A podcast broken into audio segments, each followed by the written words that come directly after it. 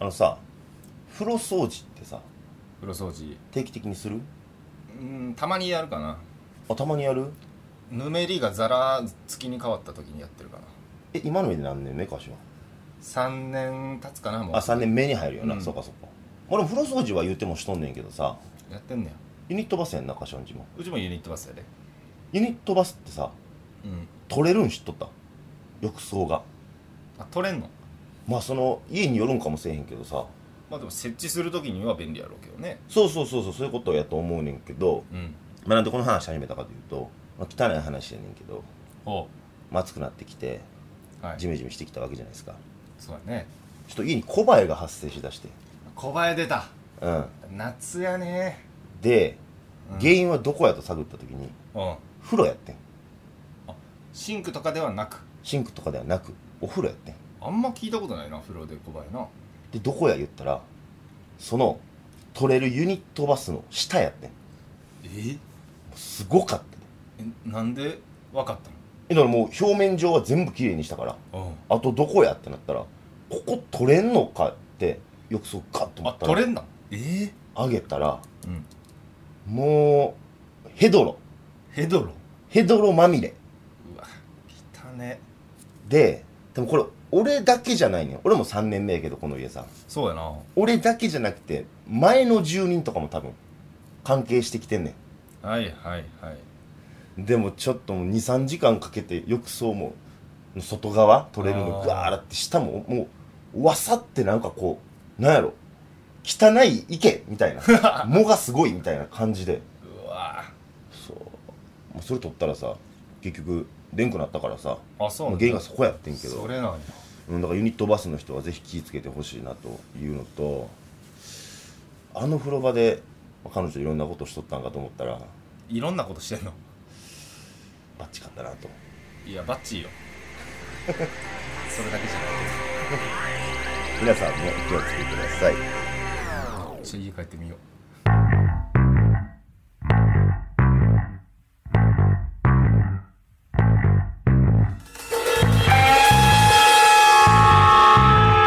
くすぶり系トークドキュメンタリー「海本柏」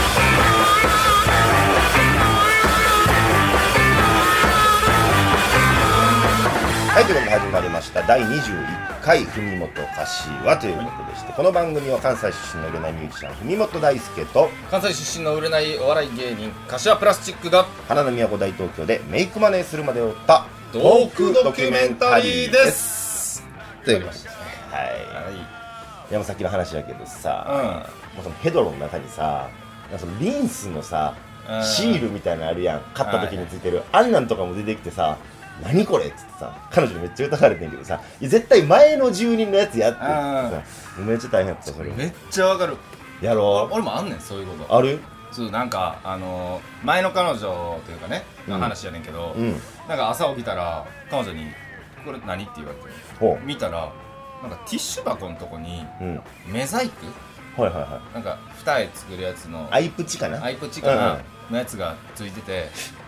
それで「いやこれ私使ってないねんけど」って言われてうん「いや俺に言われても」って前の住人やんなんでやねんティッシュ箱やんあれは同じ気持ちになったよあ違う理不尽女の子のそのマーキングって言うんです かねえ何なんですかね不思議なことはいっぱいあるもんでしていやほんま怖い怖いということで、まあ、今日が7月の19日の日曜日というはいことですけどもね、まあ僕この間うん YouTube の撮影をしてきたの YouTube の撮影そうそう友達のシンガーソングライターのコバケンっていう子がおって今年30歳で同い年やねんけど、もうまないでしょあ、そのコバケンがちょっとドキュメンタリーみたいなのをうん長いスパンかけて公開してね一人一人こういろんな人にフォーカスを当ててうんその人の人生をちょっとこう掘り下げていこうみたいなええ YouTube 番組を作るということであそうね面白そうそうで僕が、まあ、僕に声がかかりましておこの間撮ってきたんやけど場は新大久保、新大久保、うん、新大久保待ち合わせして、うまあ、レンタルスタジオですよ、んすごっうん、レンタルスタジオ行きましてなんかねすごいおしゃれなレンタルスタジオだったよえ雑居ビルの5階とか6階とかそこら辺にあってんけどさどういう系のレンタルスタジオなんですかなんかねいかにも AV 撮影してそう なその壁紙っていうか見たことあるんちゃうか俺みたいな、いいねうん、とこやってんけど、まあ、そこのソファーに座りうんあの何歳ですかみたいなインタビューのインタビューシーンみたいな インタビューには違いないからインタビューで違いないんやけどさでそれ撮ってでちゃんとあれ照明とかも出してくれてさ AV やんそうやなその時はまだ脱いでない あ脱いでないあまだ脱いでないあ着衣でインタビューやった皆さんまだチャックは下ろさないでくださいでまあ、あなたは今何をしてますかってまず言うわけだけど、うんまあ、大文志本大輔30歳ねもう要はあるやつですよ言ってみてその時みたいに文本大輔30歳フリーでラジオディレクターをしています AV やんあと一つなあんねんけどうん俺ミュージシャンじゃないねんラジオディレクターとして取材を受けるっていううわーお前はそっちなんやなよくないよけどお前もささっきなんかしれっとさ売れないお笑い芸人って言ってたけどさ、うん選手は売れない YouTuber って言ってたやんか言ったよもうこうなってきたらさ、売れないラジオディレクターと、売れない YouTuber のメイクマネするまでおったってのは多分意味わからんからな。もうごちゃごちゃよねもうごちゃごちゃ、初期の趣旨がずれまくってますから、もうこうなってきたら。でも肩書きとしては、うん。 YouTuber の方が気楽その俺もな、ラジオディレクターの方が気楽やねん。マジで今まで内野やったやつに外野から文句言えるからな確かにな。要するにラジオディレクターとして出てきて、まあこれまで一番嬉しかった瞬間は、まあそういうのは音楽交えながら、うん、まうん、いあ小馬君ともずっとそれこそ、や音楽マジで高んじゃんそれはいいのバレてるいい、あまあ基本過去にに音楽やってましたって言ってそれもちょっと言い方が嫌や な、俺。俺そこまでは言いたくないな。 言いたくないけどさ、なんか、音楽交えながらねうん。こまのあ、時小ど馬う考犬、えてたみたいなそう、小馬犬とも言っても20代前半の時から一緒におお活動をしてて、一緒にスプリットアルバムも出したりとか、そんな中の人がラジオディレクターとしてインタビューしてきたのそうなんですよ。お前悲しいよね。まあミュージシャンとしても頑張っていかなあかんな思ってますけそうやど、そう。で、まあ、20代前半の頃、小馬犬との話とか、うん思い出とかも話ししながらっていう感じでね、うんまあ新大久保でやってきたんですけども、うんまあ、それがなんかね盆ぐらいから第1弾を公開して来年まで続くみたいでね、 そうねうんまあ、俺がいつなるかはちょっとまだ見てやけど、まあ、秋口ぐらいちゃうかみたいなことを言ってたんで、先は先なんやうん、そちらの方またこちらの番組ないしツイッター等でもまた情報を解禁していきますんでぜひぜひ皆様チェックしていただければなと思ってるわけですけどちなみに手応えどうよ手応えなんかねうん、うん、プロフェッショナルみたいになってんちゃうかなとあー多分なってないから見ようか 見よもうあれ流れ出すよ菅氏顔流れ出すよう菅氏顔流れるうん流れるいやお前サンサーラやろ流れるクズが流れるやつやクズの時に流れるやつや、ザ・ノンフィクション やということでここで1曲をお聴きいただきたいと思いますそんな小馬犬と先ほども話しましたスプリットアルバムを2人で出したんですけども、まあそのアルバムの中から僕が小馬犬の曲をカバーしたやつをお聴きいただきたいと思います文本大輔で「出発しようよ」 One, two, three, four.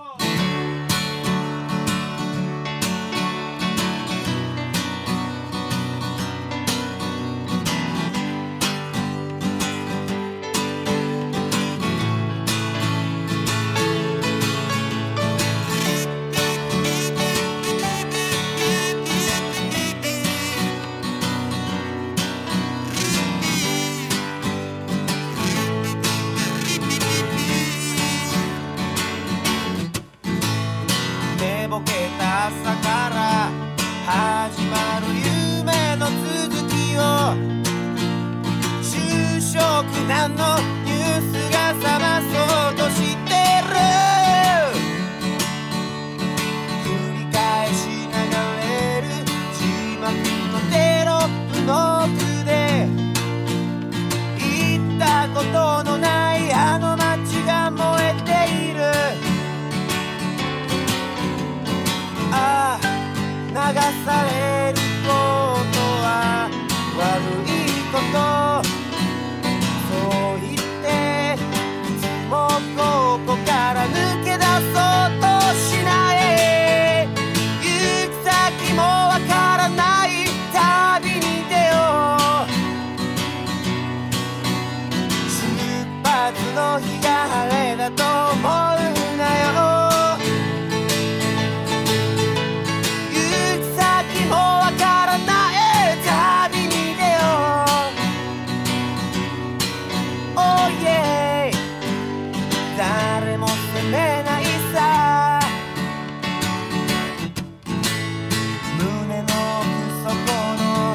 湧き上がるかすかな息吹を緊急地震速報がかき消してゆく繰り返し流れるあの日のラストナンバーは近所の蔦屋で100円で売っていたああ騒がしいものに静かな心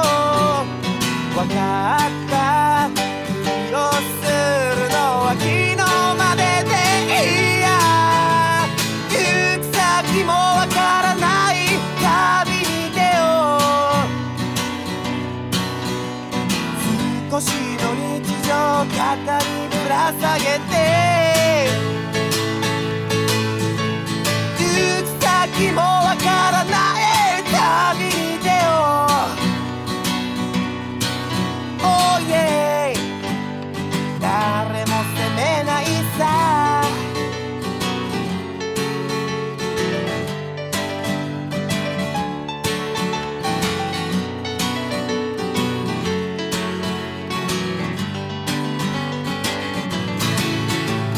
おい心の持ちようさ悲しみも深い深い向こう側をその目で見たくはないかい行く先もわからない旅に出よう出発の日が晴れだと思うなよはいごめんバカ野郎行き先もわからない旅に出よう Oh yeah 誰も責めないさ Oh yeah 誰も責めないさ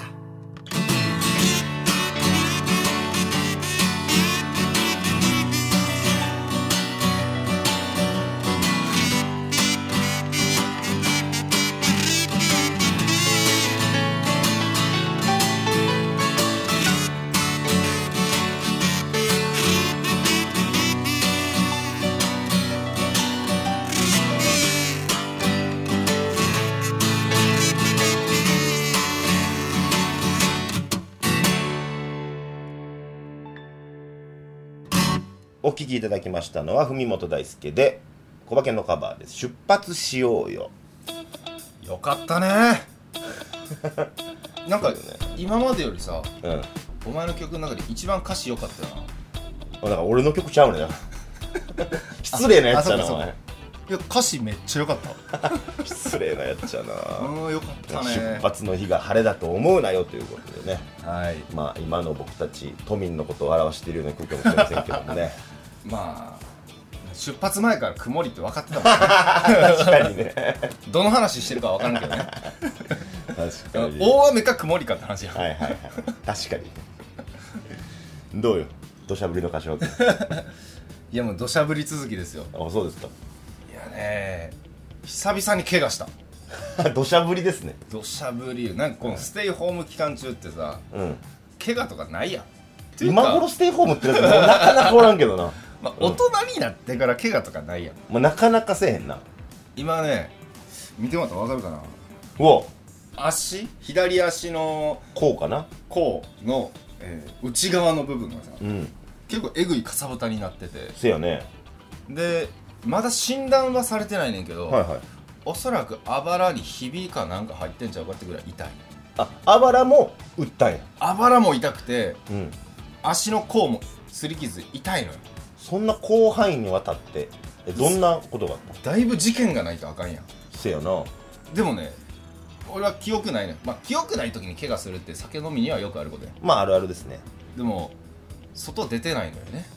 その前日おそそうなんよでその日何してたかっていうとううん友達とね、えー飲んでたのよ、はい俺の家で、はいはまあ、このご時世やからちょっと居酒屋とか怖いから、いうんまあ、できるだけ人を呼びつけるか俺が行くかしてそうだねうんで飲んでてんけどまあその日は盛り上がりましてはいはいそいつも大体ね12時ぐらいに帰るのかな大体はいはいいやね今日も朝4時5時ぐらいまで飲んでおお結構深くまでいったそねうそうそうでもううわおもろかったな言うて、んで寝たっていう記憶はあんねんけどそのまま友達もそこで寝たといや帰ったそれ覚えてんの友達は帰った帰った帰った、うんその後ゲボ吐いたっていうぐらい飲んでたうんそんなことまあないんやけど、うんでさ朝起きたらうん今かさぶたやけど、うん血だらだら流れてる足左足から左足からね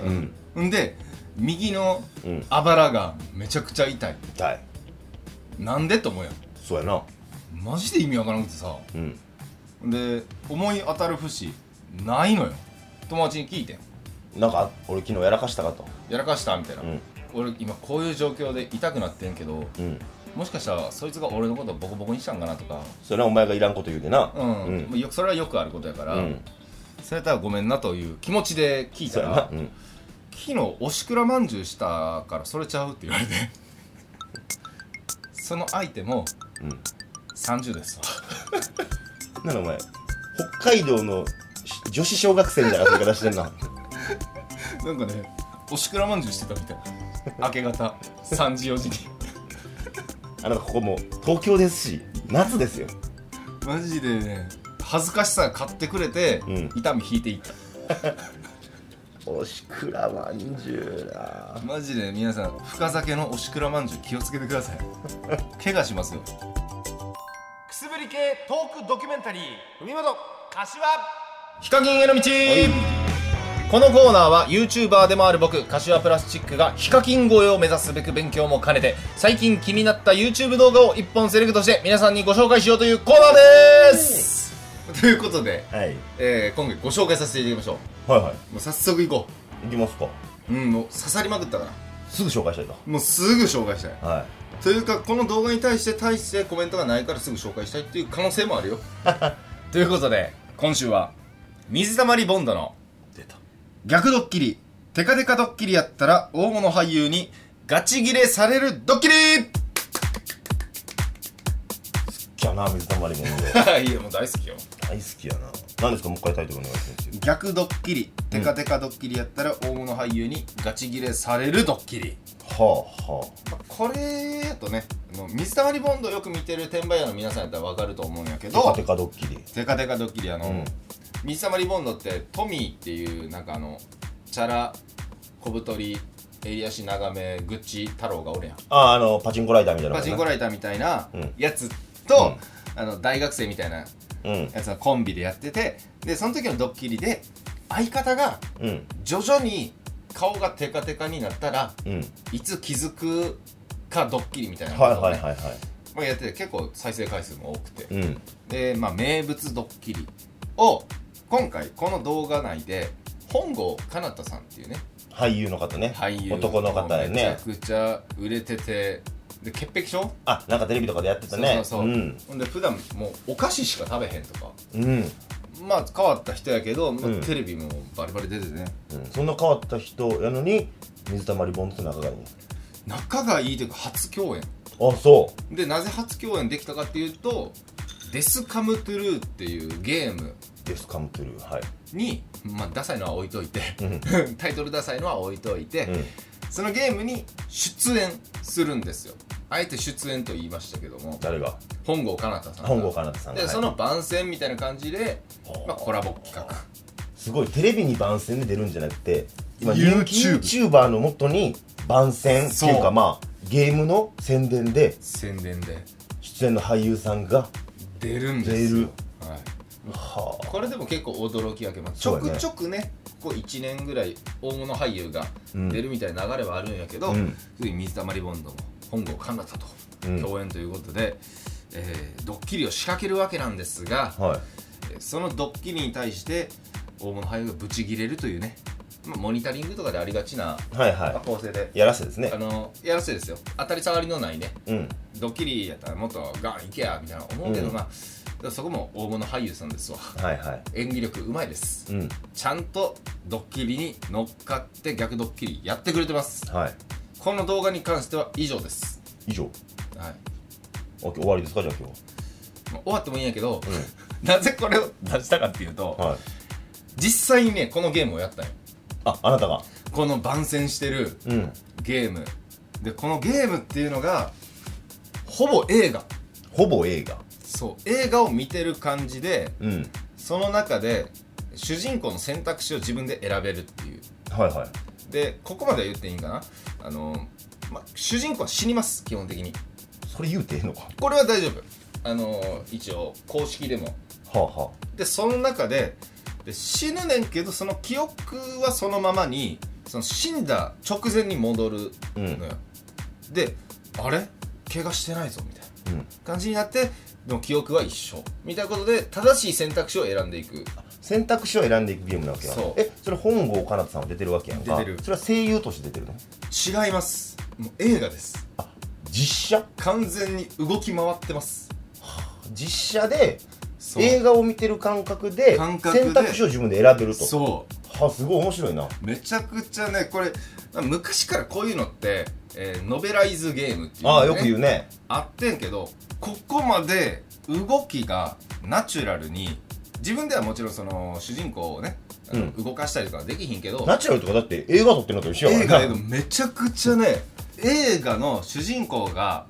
まあ、選択肢迫られるやん、うん例えばよくあるので言うと彼女を救うのか世界を救うのかみたいな、はいはいでこういう時って両方救うとかなんかそういう選択肢あったりするやんうん本来映画では選べないような選択肢を選べんのよ間違った選択肢俺やったら映画とか見とって、俺やったら絶対こっち選ぶのにななんでそっち行ったんやろうっていうのを選べちゃうってことやんなそう選べんのよは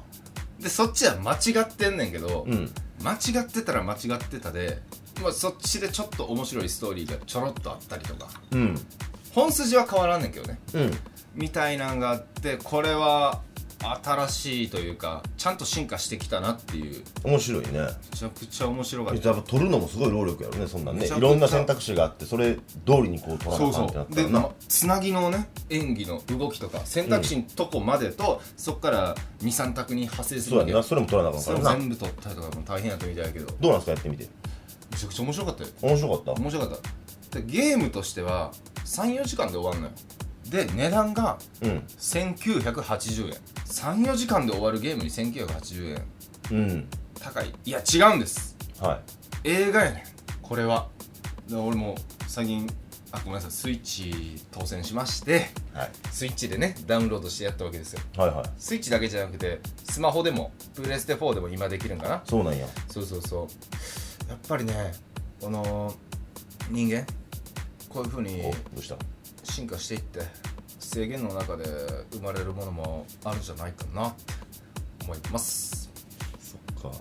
えどうしたんお前金もらってんの いや待ってるマジで面白いなんかその喋り口いやいやもうせめてねこの喋り口だったらもう5万ぐらいは欲しいけど金ももろてへんのに1980円のマイナスです今のところ 以上ヒカキンへの道でしたくすぶり系トークドキュメンタリー国本かつら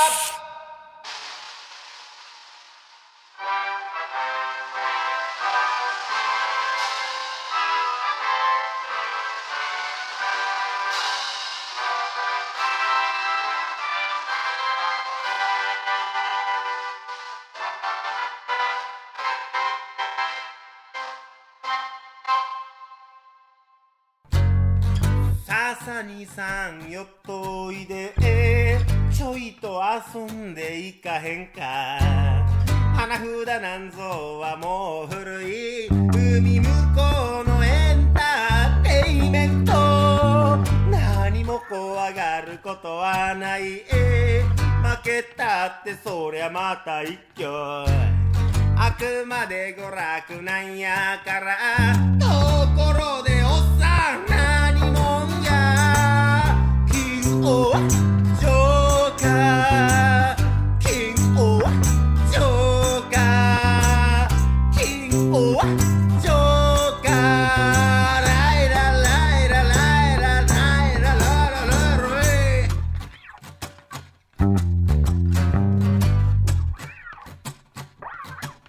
我慢の限界七並べスピード勝負の落とし穴運も味方にブラックジャック神経は衰弱どこ吹く風でポーカーフェイスまさか豚ではないやろな騙される方が悪いのか大富豪がババ抜き寄った金庫はジョーカー金庫はジョーカー金庫はジョーカーあらいららいららライラライラライラライラ私たちの望むものは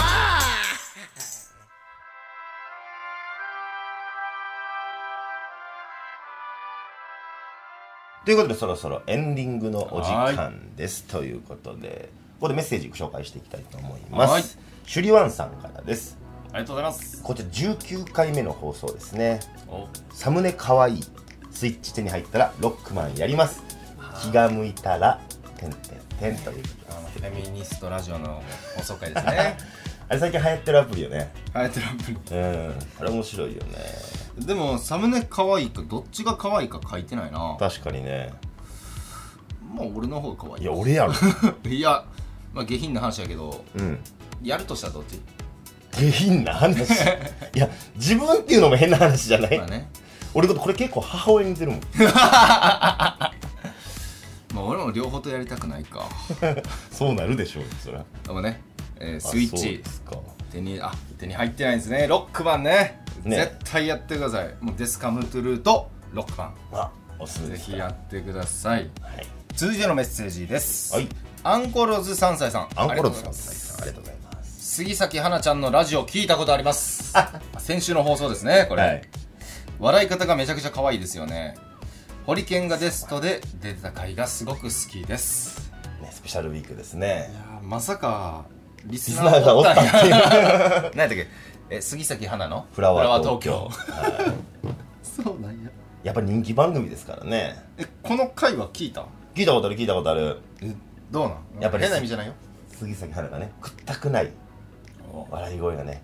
で結構杉咲花もボケんねんあそうなんやそうでちょっとホリケンもうんそれに対してたじろぐじゃないけどみたいなとこもあったりとかで、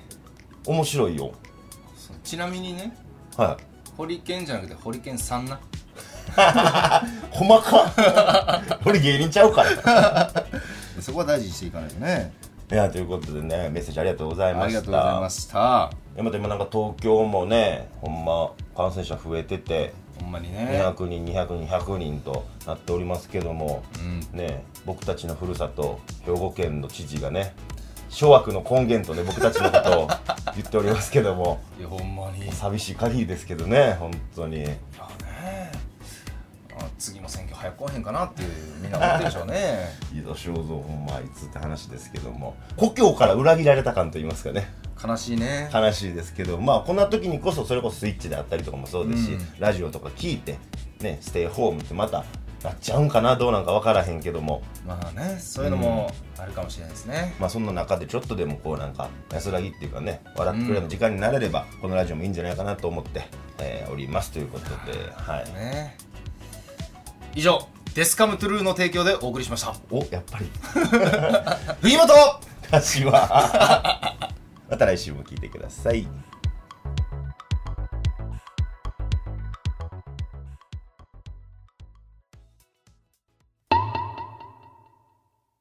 我らが天売教の教祖荒人神文本大輔様の御心を知る大予言では文本様今日の予言をお願いします